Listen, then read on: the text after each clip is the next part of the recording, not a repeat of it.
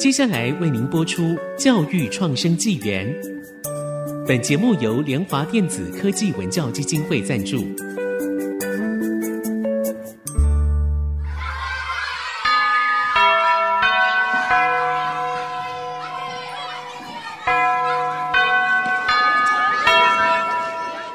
起立。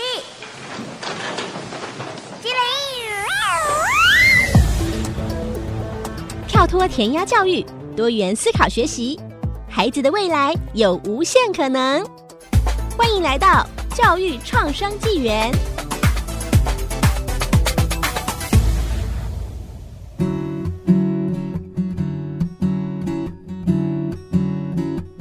欢迎收听教育创生纪元，我是主持人简志峰，很高兴今天邀请到一位我觉得非常特别、非常年轻的自学生。那在台湾，我知道自学其实已经讲了很久了，就是从自学的教育的法规通过之后，到现在有很多跟传统学习的路径、体制内教育或者是体制外教育有比较不一样的，叫做自学。哈，今天这位自学生呢，我也是近期才认识。最让我意外的就是，他其实才十九岁，但是他已经出版了十七本英文小说。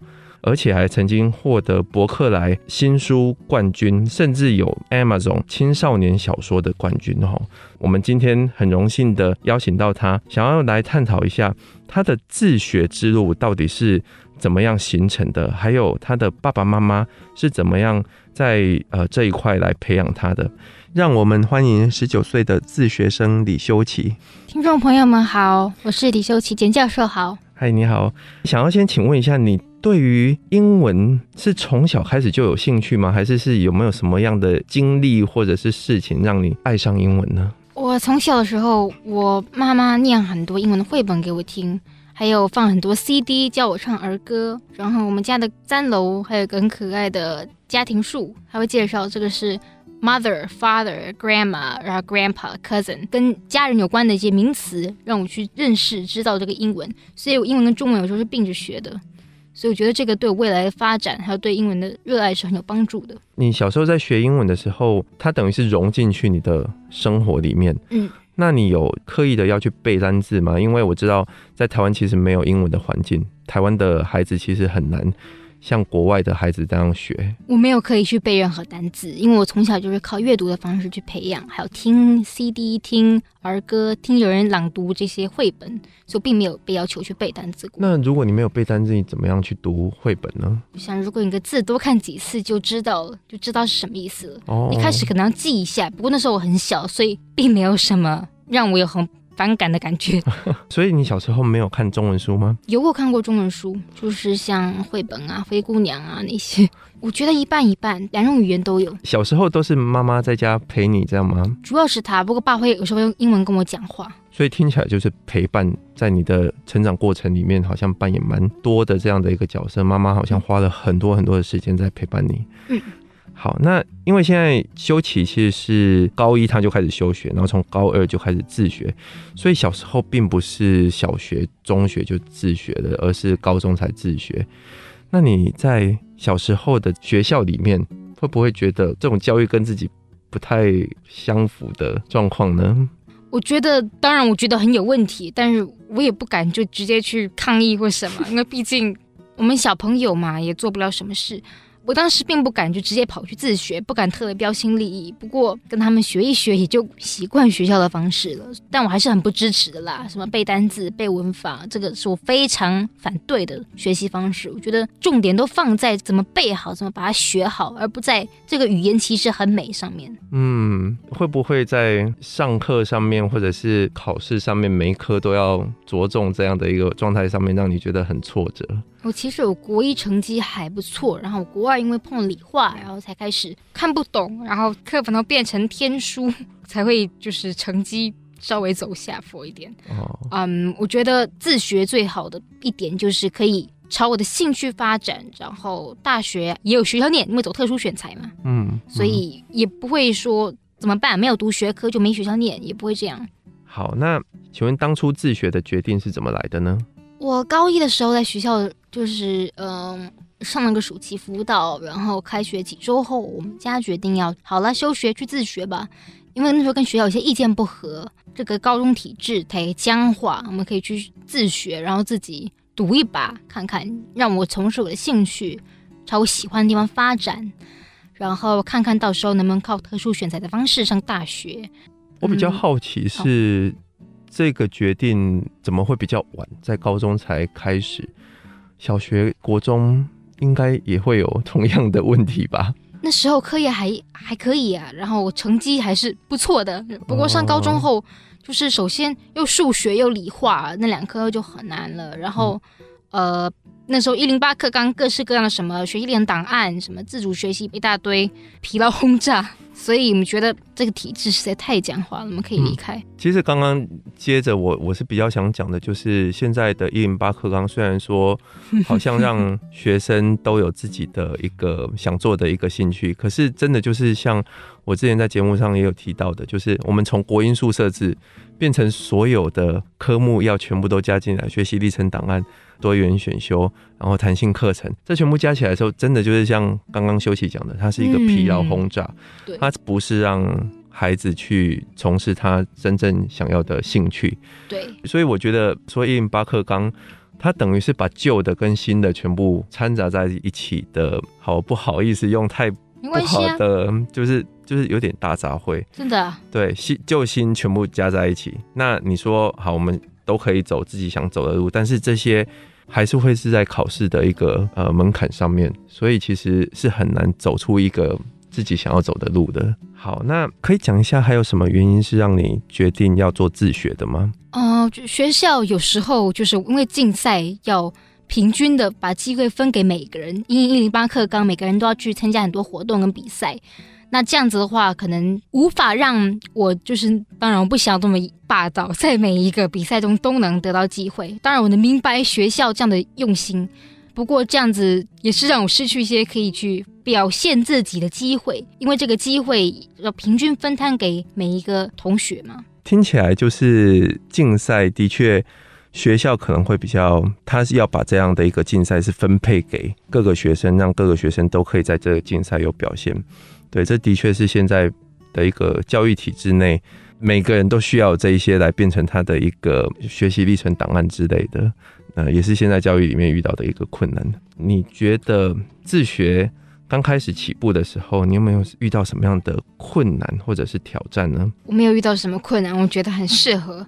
就是一开始可能不知道该怎么规划，不过后来感谢桃园市自主学习三零实验室帮助自学生跟大学媒合，让我可以去大学上课。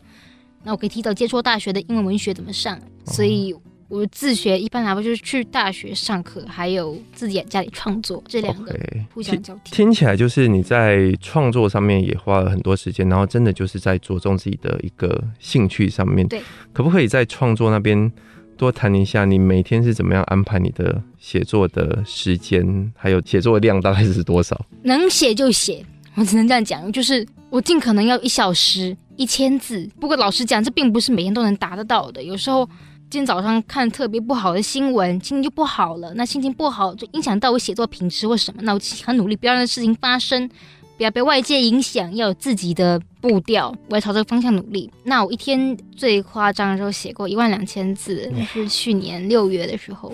只能说天时地利人和。很多人问我说：“啊，你这样写那么多，品质是不是不好？”我就回他们一句：“如果品质不好的句子根本不可能出现在我的手稿上面。我刚刚看到这个句子苗头不对，删掉，重来一句。”所以你每天感觉就是一个非常。自律，因为其实刚刚我们在呃访谈开始呢，休息他是坐公车来的，然后他在公车上面，还有在等待的时间，他全部都在写作。哇，我就觉得这真的是达到随时都在写作的这样的一个状态。对，公车塞车的时候才写，人停在那边的时候才写，不然一边开一边写，对视力不好。你国小、国中这段期间，你是如何觉得说我是对于写小说这一块是有兴趣的？我其实十岁的时候想要尝试写书过，不过我写一写，两个月后就觉得写的是什么，就觉得这写的未未免太糟了吧，就放弃了。不过这个想法就是写一本书，这个想法一直到脑袋里面挥之不去。然后国中的时候开始尝试再写一次，我们用学校的喷泉当为灵感，就是我第一本叫做《In the Name of the Other World。这次五六个月后终于写完了，但是我阿姨告诉我，哎，你第一张不行啊，那我就有点沮丧。不过也没有真的听他想法。然后几个月后我回来看，他讲的果然没有错，真的糟透了。就经过了好几次修正，投给出版社，然后才有今天的这一本。哇，听起来真的很不容易哦。等一下呢，我们要继续来呃访谈修齐的怎么样去安排他的自学生活。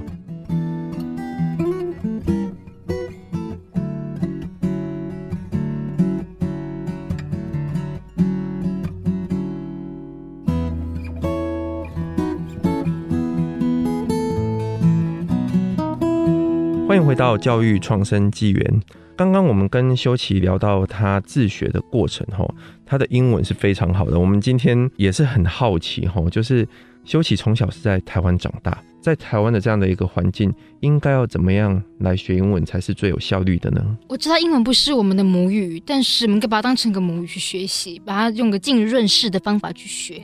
像从我小时候读的很多绘本，还有。听的 CD 之类的，那我想现在很多这些资源都可以在 YouTube 上面找到，所以现在方法和管道变得很多元了。然后我从小也会玩很多英文的游戏，那我建议大家都喜欢玩游戏吧，我也喜欢，那可以把游戏调成英文的，特别是玩一些可以跟国外玩家对话。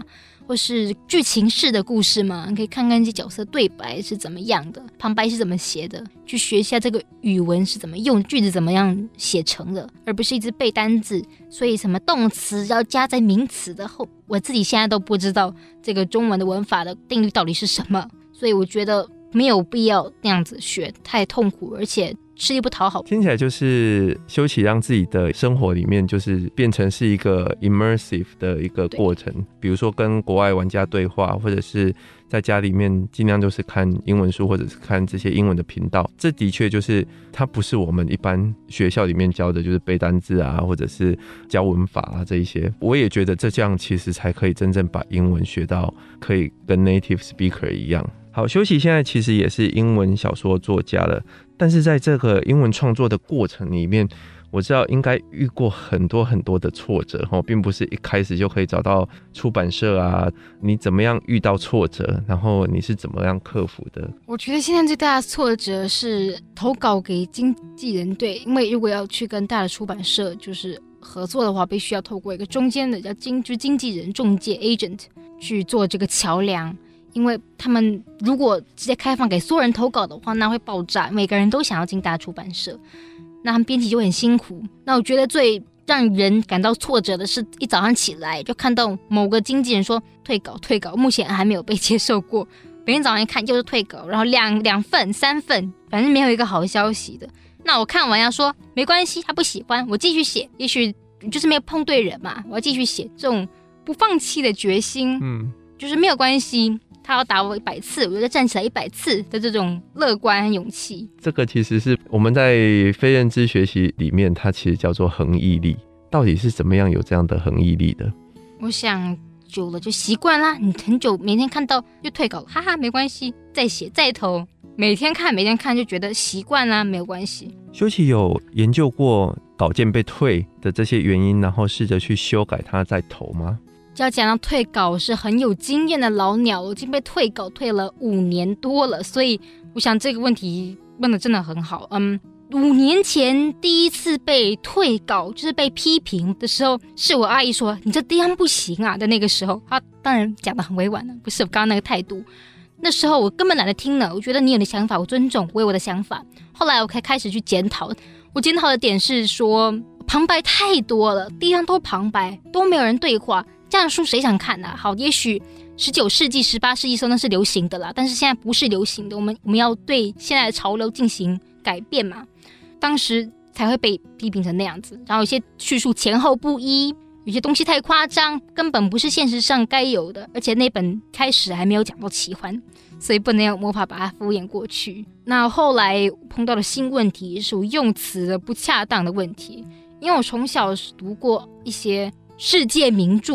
还有一些写的很可爱的童书，那我就觉得这些字全部都混在一起用啊，变成一个大杂烩多好。但是不是这样子的诶，就像英文很多字有一些很细微的差异，像最常举的那个 dubious 跟 skeptical，skeptical 的意思是我觉得你好像让我很怀疑你是不是杀人凶手那种 skeptical，但是 dubious 是指说行为上的不正当、不道德，像我觉得这些厂商好像做一些不道德的事情，对，being dubious。但当时我不知道，就是只要是字就一起来用啊，反正都是英文嘛，有什么差？不是啊，英文跟中文一样，字也是有差异，像快乐跟雀跃是一样的吗？的不是，所以这也是我一开始学到，但我现在会碰到的退稿的问题。我认为第一个，当然有时候竞争很激烈，像某些其他人也很厉害，所以我就被比下去，这是可能的。再来就是，也许第一章不够精彩，现在人还没有耐心的，现在人不会想要像二十世纪初的人把一本书从头不管多无聊的好好读，他们时间多嘛？现在有这么多抖音什么的，那么好滑，反正这么多让人分心的事物，大家想看到精彩的东西在第一章，而不是你在铺陈铺陈铺陈，不知道铺到什么时候才开始剧情开始起飞。所以，是我最近碰到了这些批评跟退稿的问题。我觉得修齐真的是把这些退稿的经验。呃，每一个原因都好好的检讨过，把它变成是一个更好的一个呈现，这真的是一个很棒的学习。而这样的学习呢，我觉得也是一个自学非常棒的一个经验。这样的一个呃，接受挫折，然后把挫折变成养分的这个能力，其实真的很不容易。哎，妈妈有怎么样来培养你有这样的一个能力吗？其实他说过，简单的事每天做就是不简单，让我觉得受益良多，因为很多东西都是。积少成多的聚沙成塔，像我小时候学英文的时候是每一天每一天在做，那我现在也是每一天在写，才会累积出这么多著作。那如果每天投稿，每一天去做的话，那一定总有一天会有好结果。嗯，完全相信这个。很多人其实，在看所谓的成功呢，都是看到他光鲜亮丽的。那个时候，比如说我们看到修齐，他就是出版了这么多书，哇，非常的厉害。台湾长大的也可以变成一个英文小说家，但是你没有看到的就是他在接受这样的一个挫败的时候，他的挫败比他出的书的次数，我相信是更多的。但是其实最珍贵的就是他可以在一次次的挫败之后，把这一些都变成他的养分，然后他继续就是不断去坚持做他觉得每天是他有兴趣、有意义的事情。我我觉得一般人是做不到，很多人可能就会觉得说，我我可能不适合走这条路，我不是像那一些大师一样可以变成那样的。所以呃，你妈妈跟你讲这个 “repeat a simple thing every day”，那是 not simple。我我觉得这这句话是真的非常的有启发性，但是我相信一般的孩子啊，可能就是听一听，然后就觉得说好吧，京剧就这样吧，我还是过我每天。当初是怎么样去把这一句变成你的生活的一部分，彻底的贯彻和执行呢？啊、我一直都很喜欢这些金句，老实讲，所以我可以放在书里面，当然用自己的方法说出来，不是用抄的。我国一的时候。我们学校有个阅读课，我们阅读老师他跟我现在还是好朋友，给我们抄智慧小语，在一本叫《智慧存折》的一本小册子里面。那我就很喜欢背这些金句，抄抄写这些金句。他只叫我们抄一百句，我抄六百多句，很多都我自己找来的。那我认为这样对语言的这文字的热爱，也是会让我想要写书的原因之一。很多句话都可能对我造成不同的影响，这也是跟我写作灵感是有关的。像一个有趣的人或一件事或一句话，那如果这个情形是不一样的呢？假如这句话不是真的呢？呃，我觉得这跟我喜欢去咬文嚼字的本性就是是有关联的，所以这句话才能打动我。嗯，其实也不只是这句话打动我的，应该有很多句关于什么成功的名言，就是刚好有打动我。我觉得打动是一件事，但是。你从打动之后要去执行，又是另外一件事。我也了解很多的，就是这种很多很鸡汤的成功名言，但是很多人就是听一听说啊，好，很有道理，但是我还是每天过一样的生活。所以，如何让它变成你生命中的一部分，我觉得这才是一个真正可以走向所谓的成功吧。没有，他讲那句话的时候，我已经开始写了啦，所以不完全是这句话就开始写，呃，没有那么戏剧化。他那时候讲的时候，我已经在写了。那为什么会想写啊一本接着一本呢？我想很多人问，比如说，我觉得我这一生不想要这么平庸的就过了，我希望我可以做一些伟大的事情。我更喜欢作家叫 T.S. Eliot，他讲过一句话叫 “Do I dare disturb the universe？” 我敢一个人去撼动整个宇宙吗？我很喜欢这句话，一句我我以前也是听过的话。那我觉得它很适合来形容我对写作还有对文学的这个心态，就是我想要贡献我的一己之力，看看我能不能做出什么伟大。当然称不上伟大了，但我想去做一些没有人做过的事情，成为第一个开创的那个人。我现在其实是跟修齐坐在我前面，像是一个非常年轻的高中生的年纪哈。那但是他可以讲出来的那个话，就是真的让我觉得我是在跟一个非常成熟的大人在对话的感觉哈。因为那样的一个决心，或者是那样的一个志向，不是一个十几岁的。小女孩会讲出来的。好，那最后修齐有没有要给呃自学的学生和父母什么建议呢？我会说，自学生必须找到自己的那个优点。你既然选择了体制外的升学管道、教育之路，那做得很好。你的第一步做得很好，那第二步你要找到你的优点，把它发扬光大，然后朝它去发展。